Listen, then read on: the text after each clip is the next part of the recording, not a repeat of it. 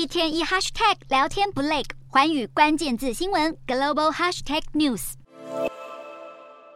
美国国务卿布林肯奔波世界各角落，才刚刚结束中亚访问，就马上搭机到印度首都新德里出席当地时间一日登场的 G20 外长会议。这场峰会将让美俄中最高级外交官正面交锋。不过，布林肯早在出发前就表示自己无意单独会晤俄中外长。另一方面，英国外交大臣科维利虽然态度稍微委婉，表示不排除与中国外长秦刚会面，但也坚持拒见俄国外长拉夫罗夫。美国与战略劲敌俄罗斯、中国不像以往。趁着 G20 场边举行双边对谈，显示两阵营间的沟通恐怕已经严重阻断。事实上，本次 G20 外长会议聚焦议题刚好就是三国最敏感的乌俄战争以及美中外交危机，而他们互不相让。最尴尬的其实是主办国印度。印度数十年来一直与俄罗斯保持武器合作，乌俄战争爆发后，印度并未公开谴责过俄罗斯，甚至不顾西方制裁，低价购买俄国石油。如此摇摆的立场让西方非常不满。更尴尬的是，俄罗斯外长拉。夫罗夫一抵达印度，俄国外交部就特地用英文发布声明，通篇谴责美国与西方盟友把世界推向灾难边缘，导致全球社会发展倒退，挑明是要利用 G20 峰会与西方来一场激烈对决。